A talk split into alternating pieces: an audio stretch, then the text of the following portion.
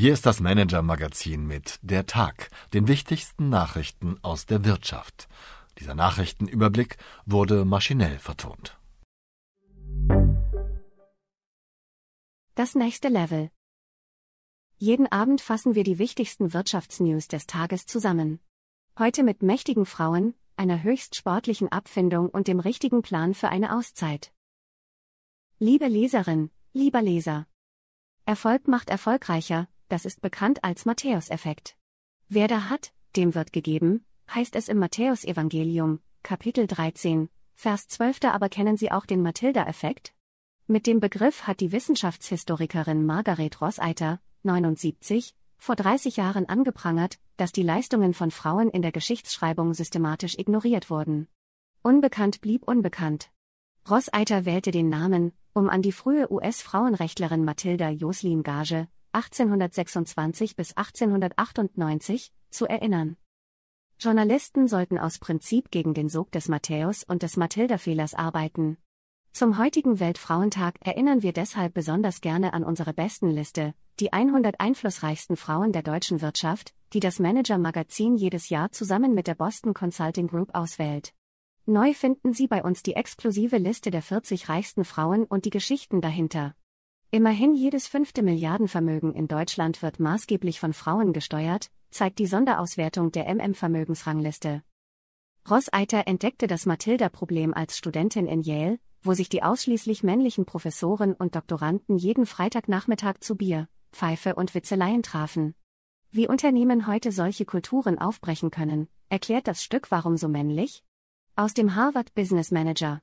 Gerade in Deutschland ist aber noch mehr zu tun, schreibt MM-Chefredakteur Sven Clausen in seinem Leitartikel. Wir brauchen ein neues Level an Dynamik und Veränderungswillen, also mehr Frauen und Menschen mit Migrationshintergrund in Spitzenpositionen. Die Wirtschaftsnews des Tages. Bei Adidas klingelt die Kasse so richtig nur noch für den Ex-CEO.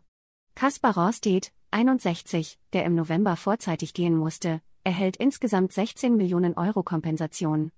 Adidas hatte seinen Vertrag erst 2021 um fünf Jahre verlängert. Seither regnet es schlechte Nachrichten. Der Gewinn brach 2022 um 83 Prozent ein, die Dividende wird gekürzt.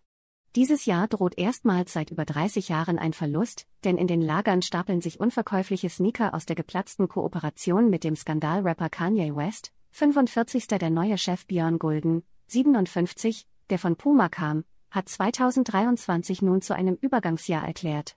Und er baut den Vorstand um. Das Markenressort übernimmt er gleich selbst. Mau waren die Zahlen auch beim Autozulieferer Continental. Material- und Energiekosten sind explodiert, zudem drückten 2022 negative Sondereffekte von einer Milliarde Euro. Doch der zuversichtliche Auftritt von Conti-Chef Nikolai Setzer, 51, hat die Börse heute überzeugt, die Aktie stieg um über 5 Prozent.